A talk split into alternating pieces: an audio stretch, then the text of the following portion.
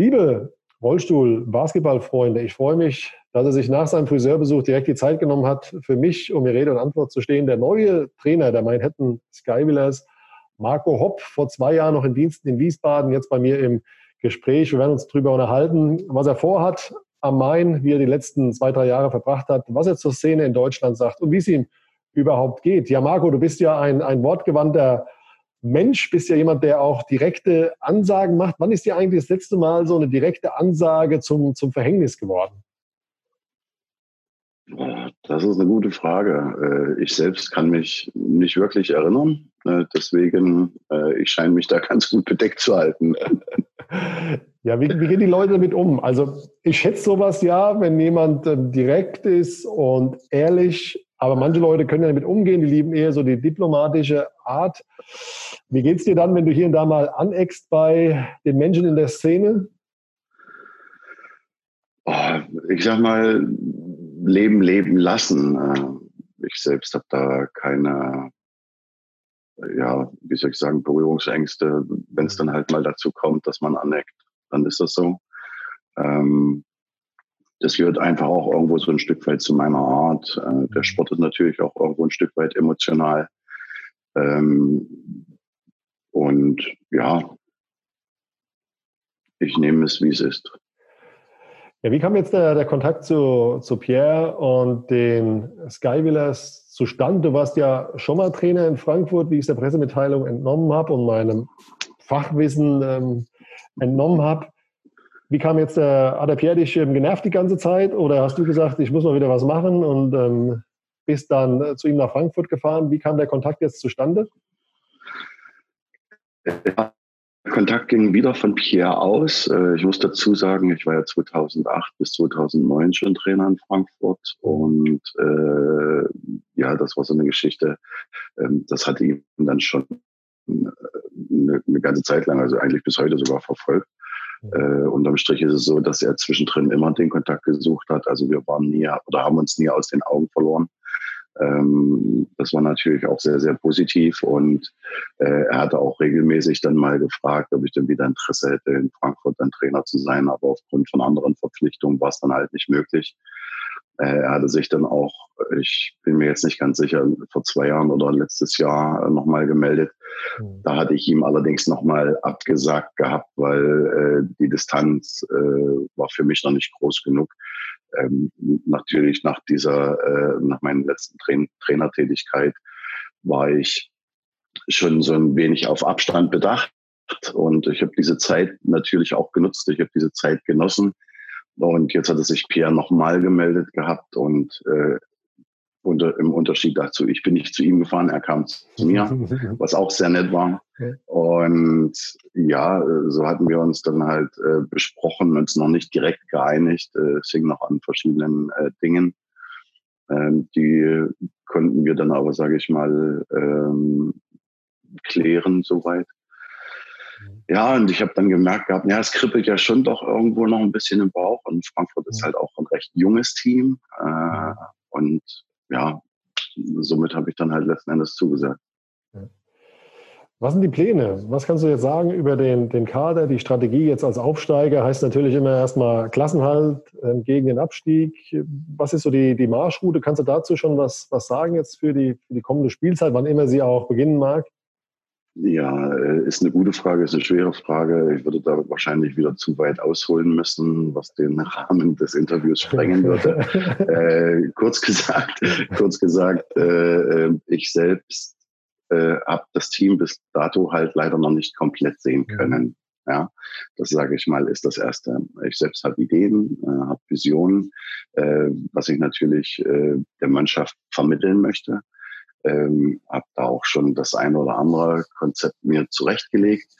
Ähm, es steht und fällt jetzt natürlich auch mit dem Trainingsbeginn. Die Auflagen momentan sind sehr, sehr stark. Also wir dürfen mit maximal 15 Leuten in die Halle. Äh, es darf kein mhm. Kontakt, direkter Kontakt äh, stattfinden. Also sprich, äh, so Passgeschichten oder Teamarbeiten sind halt noch nicht gestattet. Äh, äh mhm. Jeder hat seinen eigenen Ball.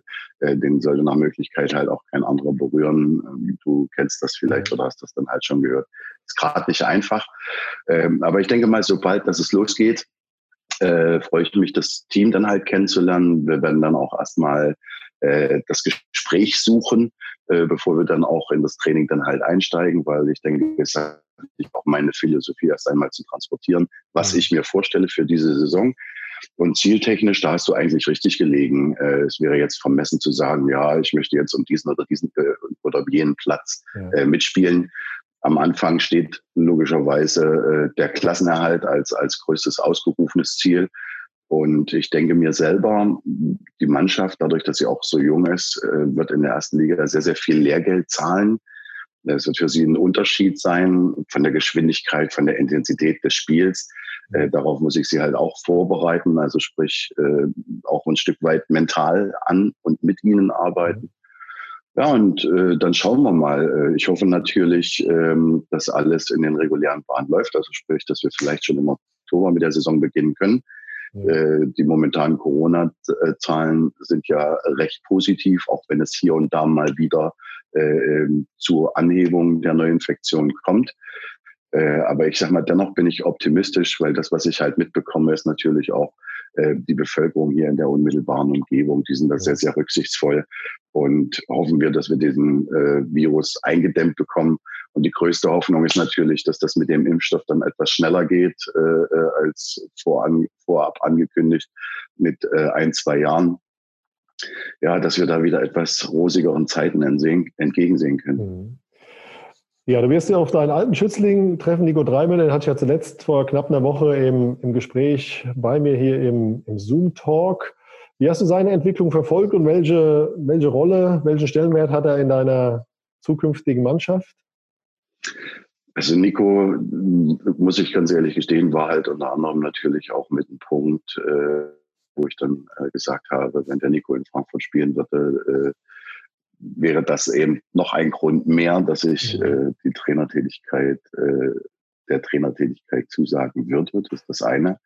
Ähm, ich habe ihn natürlich verfolgt ähm, und ja, ich, ich mag seine Art zu spielen. Äh, ich mag auch seine Art und ich denke, er ist jetzt auch mittlerweile in einem Alter, wo er dann auch äh, schon Führungsrollen übernehmen kann. Ja. Und das ist unterm Strich für mich äh, äh das Wertvollste daran, und ich hoffe, dass er diese Aufgabe dann natürlich auch annimmt. Aber ich sag mal gerade auch mit den äh, zwei Dietrich-Jungs, äh, die haben mir auch immer Spaß gemacht, wenn ich sie gesehen habe. Und äh, natürlich möchte ich auch ihnen äh, da ein Stück weit Verantwortung äh, übertragen. Unterm Strich ist es natürlich so, dass das dann immer eine Teamgeschichte ist. Aber äh, ich will es mal so formulieren, da muss sich der eine für den anderen in, ins Messer stürzen, Dreck fressen und ja. äh, das ist eine Teamgeschichte. Ja, und da spielt es dann letzten Endes keine Rolle, wer es dann halt ist. Diesen Job muss jeder tun, so gut er kann. Was war für dich immer so das Wichtigste, was du jungen Spielern mitgeben wolltest? Also Nico ist ja das eine Beispiel, Katharina Weiß hast du ja auch eine Zeit lang trainiert. Was war dir immer insbesondere wichtig, wenn du mit, mit jungen Menschen zusammengearbeitet hast? Was wolltest du ihnen vermitteln oder ein bisschen auch in Zukunft vermitteln? Ja, ich sag mal, auf der einen Seite ist es halt äh, die Disziplin, der Respekt äh, vor dem Sport und natürlich auch die Aufnahmefähigkeit auf dem Spielfeld. Äh, Gerade bei jungen Spielern ist es so, die musst du dann von der Seitenlinie noch mal ein Stück weit an die Hand nehmen Mhm. Und äh, da ist es halt wichtig, dass sie dann auch immer mit einem Ohr bei dir sind. Ja. Äh, unterm Strich äh, geht es natürlich äh, darum, Grundlagen äh, zu vermitteln. Äh, Grundlagen aber jetzt nicht, äh, wie setze ich einen Block oder, oder, oder was auch immer, sondern äh, das Spiel zu lesen, finde ich. Das ist äh, für mich persönlich am wichtigsten. Ja. Äh, die, Re die Reaktion auf die äh, Aktion, die vor einem Spieler liegt, äh, was kann er am Stellungsspiel äh, verbessern äh, äh, und wie liest er das Spiel aus dem Spielgeschehen heraus, ob in der Offensive oder in der Verteidigung. Das sind so meine Schwerpunkte letzten Endes. Okay. Ja, ich hatte letzte, letzte Woche und vorletzte Woche ja auch interessante Gespräche zum einen mit, mit Ronny Berger, der sich so ein bisschen, ja, will er sagen, beschwert hat, aber er hat halt gesagt, pass auf, mitunter komme ich an junge deutsche Spieler, die erste Frage geht nach dem Geld. Dann hatte ich mit der, mit der Gesche gesprochen, die hat gesagt, ja, sie kann das auch verstehen, ähm, dass der Ronny sich da ein bisschen, bisschen ärgert drüber. Aber auf der anderen Seite deutsche Spieler natürlich auch sehen, was ausländische Spieler mitunter verdienen. Was ist so deine, deine Sichtweise beziehungsweise die Erfahrung, die du gemacht hast in den, in den letzten Jahren, wenn es um junge deutsche Nachwuchstalente und deren Erwartungshaltung geht? Ja. Ja, das gerade in dem äh, Punkt, und da verstehe ich den Ronny auch irgendwo, ähm, ist es halt so, dass natürlich immer die erste Frage eben nach dem Geld ist. Ja. Mhm viele wollen wahrscheinlich dann sogar ihren Lebensunterhalt äh, über dieses professionelle Spiel äh, bestreiten, was aber halt schwierig ist. Ähm, wir leben eigentlich diesbezüglich noch so in den, in den 90ern letzten Endes. Ja. Leiste erst einmal etwas, äh, bevor du den Forderungen stellen kannst. Denke ich mal, ist aber auch so ein Gerät fürs Phrasenschwein, ähm, weil wenn du dir überlegst, welche Aufwendung du heutzutage hast. Das ist ja äh, der Lebensunterhalt letzten Endes ist schon recht teuer geworden. Ja. Und da ist natürlich auch auf der anderen Seite ein Stück weit Verständnis halt da. Und ähm, ja, heutzutage kriegst du Spieler eben nicht mehr nur über äh, 15 äh, Cent äh, Fahrtkosten äh, angekarrt.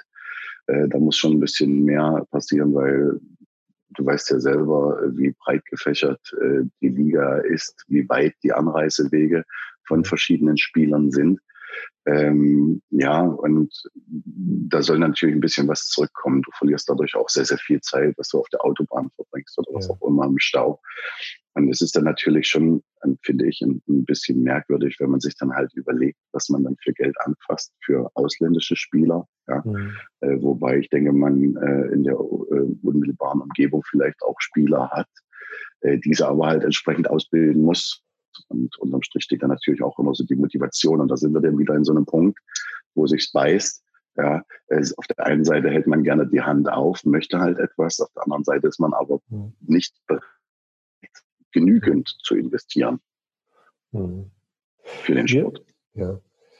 Wie hast du jetzt persönlich die, die Entwicklung des, des Sports generell miterlebt. Also du hast ja, wenn ich es richtig gelesen habe, eine Erinnerung habe, Mitte der 90er, Anfang der 90er angefangen, im Rollstuhl Basketball zu spielen. Jetzt sind wir 30 Jahre später. Alle erzählen ja immer, es ist einfach athletischer geworden. Die Stühle sind, haben sich enorm verbessert. Wenn du jetzt die, die letzten Jahre so rekapitulierst, wie hast du die Entwicklung wahrgenommen? Äh, letzten Endes genau so. Also das Material, finde ich, ist dann schon entscheidend. Ja. Äh, ich denke, die spannendste Saison war die Saison, äh, ich glaube, das war 94, 95, wo in Nordrhein-Westfalen dann zum ersten Mal nicht Behinderte mit zum Einsatz gekommen sind. Oder war es sogar dann diese Saison schon, wo sie dann äh, im deutschlandweit mhm. zugelassen worden sind. Also das ist natürlich eine Geschichte, da müssen wir nicht drüber sprechen. Auf der anderen Seite, sage ich mal, äh, siehst du auch, wenn du so Leute hast wie, wie, wie Patrick Anderson, wie ein Steve Siri, Mhm. Art und Weise, wie sie trainieren, die Art und Weise, wie sie spielen. Man kennt ja auch noch Troy Sachs, äh, äh, John McPhail äh, war halt äh, für mich eigentlich klasse Spieler, wenn du dir anschaust, äh, äh, Janet McLachlan, äh, wie, wie sie Basketball gespielt haben, ja, äh, denke ich, kann man auch sehr, sehr viel erkennen. Also es ist nicht nur, dass aufgrund von Nichtbehinderten mehr Athletik ins Spiel gekommen ist, äh, das Trainingsverhalten und das Trainerverhalten hat sich äh, sehr zum Positiven verändert. Aber äh, die Spieler waren oder sind auch gewillt, wirklich mehr zu geben. Äh, Spieler, die auf einem sehr, sehr hohen Niveau spielen, muss ich dazu sagen. Ist halt leider nicht jedem gegeben, dass er so fleißig ist. Aber äh, das sind so diese Dinge, die natürlich diesen Sport, äh, finde ich, schon äh, sehr, sehr spektakulär gemacht haben. Und ja, äh, es ist schön anzuschauen. Also mhm. ich sitze heutzutage lieber draußen wie auf dem Spielfeld, wenn ich mir so die Geschwindigkeiten angucke, mit denen die Leute da unterwegs sind. Ja. Äh, und es, ja, es, es fasziniert mich halt. Ja, und mhm. äh, ja, dieser Sport ist, äh, sage ich mal, wenn man Spieler selber ist, sehr faszinierend und natürlich auch, wenn man ihn sich von außen anschaut, sehr faszinierend. Du bist ja in dem, in dem Metier tätig. Wenn ich jetzt einen Rollstuhlbasketball nehme von damals, wie du angefangen hast zu spielen, den hier hinstelle und äh, heutiges Produkt dorthin stelle, was sind so die, die, die Verbesserungen vom Gewicht, von, von den Reifen und so weiter? Kannst du das in, in eins, zwei, drei Sätzen darlegen, was du da wirklich so materialtechnisch getan hast? Wie gesagt, du bist ja in, in der Branche unterwegs. Ja, du musst dir überlegen, als ich damals angefangen habe, Rollstuhlbasketball zu spielen, ich hatte noch einen Allround in der Firma Sunrise. Mhm. Äh, der hatte, war ein starrer Armstuhl und ich hatte aber die Möglichkeit, ich hätte eine zweite Achse zugelegt mit 12 Grad Sturz. Und habe dann immer vorm Training habe ich die Achse gewechselt, habe dann halt viel geschraubt, bloß damit ich dann halt spielen könnte. Stützräder war gab es damals noch nicht. Ja. Und wenn du dir das dann heute anguckst. Aluminium nicht mehr lackiert, Leichtbauweise, äh, äh, eine Auslagerung findet halt statt, sprich eine Materialveredelung, mhm. Lagerkonzepte, äh, Räder, gerade was jetzt so Spinergy-Räder betrifft oder diese, diese Jumbo-Achsen. Äh, du hast einen, einen, einen spurtreuen Lauf des Rollstuhls. Mittlerweile äh, betteln sich ja die Anbieter untereinander, ja, wo ich dann sagen muss, es gibt da schon wirklich einige gute Anbieter und du merkst halt auch, diese Szene, und ich denke, das ist das Wichtigste, dass die, dass die Produktionsstätten, die diese Rollstühle herstellen, ja, mhm. sie arbeiten auch permanent weiter äh, äh, an Entwicklungen, ob sie dann Hybridrohr nehmen oder was. Es gibt ja die, die äh, schönsten Aussagen diesbezüglich, ja, äh, äh um, um ein Produkt neu zu gestalten, sozusagen verbal. Ja. Und äh, es tut sich da aber halt auch etwas, dass, dass der Rollstuhl wirklich leichter geworden ist, äh, weniger Sachen halt zu schrauben. Das sind alles Dinge, äh, die machen so äh, schon einiges für den Rollstuhl aus. Und am Strich steht natürlich auch immer die gute Anpassung heutzutage, mhm. weil es ja in der Regel fest verschweißte Stühle sind. Äh, wenn du dann natürlich noch eine optimale Behinderung hast, ja, dann kommt alles zusammen und ich sage mal, dann hast du nicht einen Rollstuhl, dann hast du eine richtige Rakete unterm Hintern. Wir haben ja gerade über die, die Veränderung, die Evolution des Rollstuhls gesprochen und du hast ja vorhin auch angedeutet, dass sich auch bei den Trainern einiges getan hat. Wie hast du deren Änderung wahrgenommen? Also heute gibt es ja Mentaltrainer, Athletiktrainer, Ernährungsberater, also viele Dinge, die sich auch im, im, im Kopf abspielen beim, beim Spieler, die auch vermittelt werden über den Trainern. Was ist deine Einschätzung des Trainers von vor 30 Jahren zum, zum Trainer heute? Ist wieder so eine Geschichte, wie ist der Verein aufgestellt? Ja, also letzten Endes, dadurch, dass ich dann auch alleine arbeite, muss ich natürlich gucken, viele Dinge zu bedienen, bedienen zu können. Ja. Problem hierbei ist, dass ich dabei nicht immer in die Tiefe gehen kann. Mhm. Wenn du dann, sage ich mal, so aufgestellt bist wie jetzt äh, Thüringen, wie äh, Landel, hast du natürlich auch äh, ganz andere Möglichkeiten, einen Trainerstamm zu haben. Und mhm. äh, wenn du dir das dann halt anschaust, das ist, da ist nicht nur eine Person sicherlich, eine Person ist Head Coach, aber du hast halt noch den einen oder anderen nebendran, der sich um die Fitness kümmert, der andere kümmert sich um die Ernährung, äh, der andere äh, übernimmt äh, äh dieses Mentalcoaching. Äh, und äh, ja, das ist halt spannend zu verfolgen, ist aber letzten Endes auf unsere Liga in der Breite nicht zu übertragen, noch nicht zu übertragen, mhm. weil es da natürlich auch riesengroße finanzielle Unterschiede gibt, denke ich, das ist das eine. Das andere ist natürlich auch, äh, äh, in welchem Ballungsraum äh, äh, äh, ist dieser Verein ansässig. Ja. ja. Kannst du überhaupt diese einzelnen Trainerformen bedienen? Und äh, so gibt es verschiedene Trainer, die sich auf diese neue Situation auch eingestellt haben, die da auch als Allrounder sozusagen tätig sind. Aber es gibt natürlich halt auch Coaches, die da ein Stück weit einen anderen Luxus genießen, genießen können.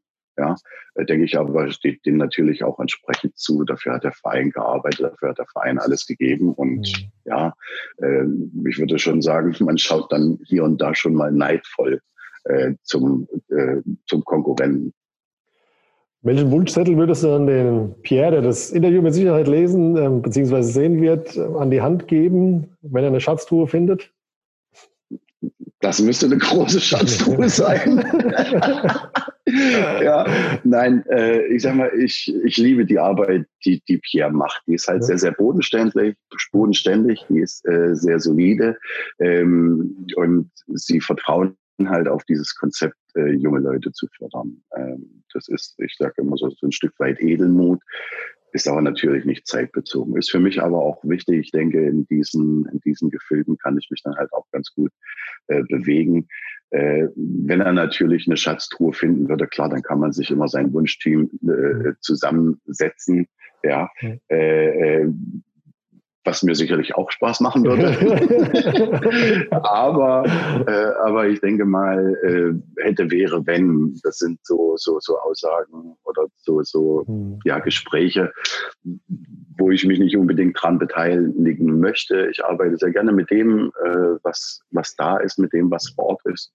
Und ja, das ist ja auch der Reiz und der Spaß an, an dieser Geschichte. Natürlich würde ich mir wünschen, ich hätte noch einen Athletiktrainer, aber mhm. du musst jetzt auch mal so sehen, schau, der Nico äh, geht ja äh, jetzt äh, studientechnisch äh, halt auch äh, auf sein Staatsexamen, ist das richtig? Nee. Irgend sowas in die Richtung. Ich habe studiert. Ja, also. ja, ich leider auch nicht von daher, aber er hat es in der letzten Sendung gesagt, aber ich habe es schon wieder verdrängt. Ja. Äh, aber das sind natürlich so, so Dinge, äh, die musst du auch auch irgendwo immer so ein Stück weit berücksichtigen. Ähm, das sind halt Leute, äh, denen fällt das nicht in den Schoß. Es ist nicht so jetzt äh, wie, wie, wie im Fußball, dass du einen Haufen Geld verdienst, aber eben, sage ich mal, nebenbei äh, fortbildungstechnisch das eine oder andere noch machen kannst, ohne da ein Zeitproblem zu kommen. Du hast trotzdem noch die Möglichkeit zu trainieren. Du hast Leute, die sich um dich kümmern. Da ist ein Management, ein persönliches Management hinten dran. Das sind dann ganz andere Strukturen. Das sind diese Dinge, die muss ich natürlich auch nehmen. Ja. Und wenn der Nico eben für äh, ähm, eine, eine Klausur arbeiten muss und, und dann ist das so. Das kann mir natürlich auch bei den anderen, die gehen arbeiten. Ja, äh, sie haben einen Job, äh, mit dem Basketball kann ich sie nicht ernähren. Ja, sie machen das natürlich auch mit einer gewissen Leidenschaft, aber auch nur bis zu einem bestimmten äh, Punkt. Ja. ja. Und diese Dinge sind halt mit zu berücksichtigen. Das ist halt auch leider nicht jeder ein Vollprofi. Äh, wenn dem so wäre, dass jeder Vollprofi sein könnte, bräuchte der noch nicht mal eine Chance zu finden. Ja. Wie willst du dir deinen persönlichen Enthusiasmus bewahren und den der Spieler? Du sagst, es wird mit Sicherheit eine, eine, schwere Saison. Es wird auch Niederlagen geben. Ihr reibt euch mit Teams wie, wie den Bulls und, und Wetzlar, die ja viele Profis an, an Bord haben. Das ist natürlich auch ein Lerneffekt für die, für die jungen Spieler, aber wie wirst du sie wieder aufbauen, wenn jetzt wirklich mal so ein Loch kommt? Ne? Also so eine Niederlagenserie und du kriegst vielleicht mal hier und da wirklich eine auf die Backe. Die Trainingsvoraussetzungen sind andere als jetzt in Wetzlar, wo man, was weiß ich, jederzeit in die Halle kann oder auch in Thüringen, in Frankfurt möglicherweise nur zwei, dreimal. Wie willst du diesen Enthusiasmus bewahren? ja, den Enthusiasmus bewahren? Das ist jetzt eine gute Frage. Äh, unterm Strich ist es für mich dann halt so, dass ich die Mannschaft da auch äh, ein bisschen in die Pflicht nehmen möchte und sagen möchte, jedes Team, das zu uns in die Halle mhm. kommt, äh, egal wie wir abgewatscht werden. Aber mhm. wichtig ist, dass die Spieler im Endeffekt rausgehen und sagen, sie haben es dem Gegner, dem Herausforderer nicht leicht gemacht. Das denke ich, das ist so, ja, so eine Grundhaltung, die erstmal jeder äh, einnehmen muss. Ich sehe das, ich lese das, wer bereit ist, was zu geben fürs Spiel, ja. äh, wer sich ins Messer stürzt, äh, für mich, für den Verein, für die Mannschaft, ja. Und äh, das sind diese Dinge, mit denen musst du dann arbeiten, mit denen kannst du arbeiten. Und ähm, wie gesagt, es wird nicht einfach. Ich kann dir jetzt auch noch nicht mal so eine, so eine, so eine, so eine Formel sagen, was kann ich jetzt tun, mhm. äh, um die Spieler immer wieder zu motivieren. Ich weiß, äh, ich habe die Möglichkeiten einzuwirken auf die Spieler, aber das ist natürlich auch vom Spiel abhängig, vom Spielverlauf, von der momentanen Situation, Trainingssituation, wer ist verletzt, wer ist krank. Äh, das sind alles so Faktoren, die da halt mhm. und äh, auf diese Situation reagiere ich dann entsprechend mit den, mit den so hoffe ich, doch richtigen Worten, die ich finden werde. Ja. Wenn wir uns in, in zwölf Monaten nochmal unterhalten, was würdest du gerne sagen über die Saison? Klassenerhalt geschafft. Und äh, gibt es noch irgendwas, was, was dich persönlich freuen würde, den nächsten Entwicklungsschritt der, der Spieler, Standortentwicklung in, in Frankfurt? Ja, Frankfurt, finde ich, ist ein guter Standort. Also das, was der Pierre da bisher geleistet hat und das Team, das er um sich rundherum aufgebaut hat, äh, das ist schon aller Ehren wert. Ich hatte damals, als der Horst Lotzer äh, verstorben war, hatte ich äh, schon ein bisschen Angst, weil der Horst Lotzer, der hat in Frankfurt Dinge bewegt. Das ist unglaublich. Also er hat ja äh, nicht nur mit Herzblut, ich glaube, der hat seine ganze Seele in diesen Verein gesteckt. Ja. Und ich finde, äh, diesen Part hat der Pierre unheimlich toll übernommen. Es hat ja. natürlich auch ein paar Tage gedauert. Ähm, ja, und ähm, ich würde mich halt wirklich freuen, wenn, wenn wir natürlich äh, nächstes Jahr äh, verkünden könnten im März. Äh, wir haben es geschafft, die Klasse zu halten. Okay, März ist ein bisschen früh, weil die Playdowns fangen ja dann äh, erst danach an, falls wenn die Playdowns kommen. Ich meine, mhm. so ein Klassenerhalt äh, ist ja nicht immer mit einem, äh, oder ja, man kommt nicht so ohne weiteres immer auf den Playoff-Platz. Ja. ja, das wären, äh, denke ich, tolle Zeichen. Das wären ein Zeichen äh, dafür, dass ich unterm Strich meinen Job gut gemacht habe, dass Management, Staff rundherum einen guten Job mhm. gemacht haben und dass natürlich auch das Team äh, einen guten Job gemacht hat. Lass mich zum, zum Abschluss unseres Plaus noch fragen, wie geht es deinem, deinem Sohnemann? Wie hast du seine Entwicklung wahrgenommen? Die, die letzten Jahre war es ja auch sein, sein ständiger Begleiter, hat ja eine, mit eine führende Rolle in, in Wiesbaden im Team, gibt immer Vollgas. Wie würdest du seine, seinen Lebenslauf, seine sportliche Karriere einordnen, so die letzten Jahre? Ja, also den Lebenslauf, äh, da habe ich mega Respekt vor. Äh, er ist ja über den zweiten Bildungsweg gegangen, jetzt im privaten Sinne. Er hat sein Studium zum Sozialarbeiter erfolgreich abgeschlossen. Und ja, das sind Dinge, die machen einen Vater unheimlich stolz. Mhm. Äh, sprich, er hat auf jeden Fall seinen Lebensunterhalt gesichert. Er wird immer irgendwo Arbeit finden, gerade in diesem Bereich. Mhm. Äh, das ist, sage ich mal, in privater Situation. Äh, es freut mich natürlich auch, dass er mit Svenja das äh, Glück gefunden hat, äh, wo ich dann auch natürlich hoffe, dass es entsprechend noch sehr, sehr lange halten wird. Mhm. Ähm, jetzt in privater Hinsicht, ja in sportlicher Hinsicht, ähm, sind dann immer diese, diese, diese Momente, äh, wo ich mir dann halt auch heute nicht verkneifen kann. Ich habe in der zurückliegenden Saison mir das ein oder andere Spiel im Livestream halt angeschaut, wo ich ihm dann halt auch gesagt habe, Mensch, ich sage, wenn du diese Emotionen noch ein klein wenig besser in den Griff kriegen könntest, äh, wärst du noch wertvollerer Spieler äh, aber unterm Strich ist es halt so, er lebt das auf dem Spielfeld aus. Ja? Und mhm. äh, du musst dann, denke ich, lernen, auch damit umzugehen ja? und musst versuchen, diese Emotionen in die richtigen Bahnen zu lenken. Äh, ähm, ja, und dann denke ich, ist er natürlich nach wie vor mit ein, ein richtig toller Spieler. Was deinem Sohn die Emotionen sind, ist dir dein, ähm, deine direkte Art, Du, äh, dir, lieber Marco, gehören die, die letzten Worte unseres Interviews. Von daher darfst du wen auch immer von, von Herzen grüßen.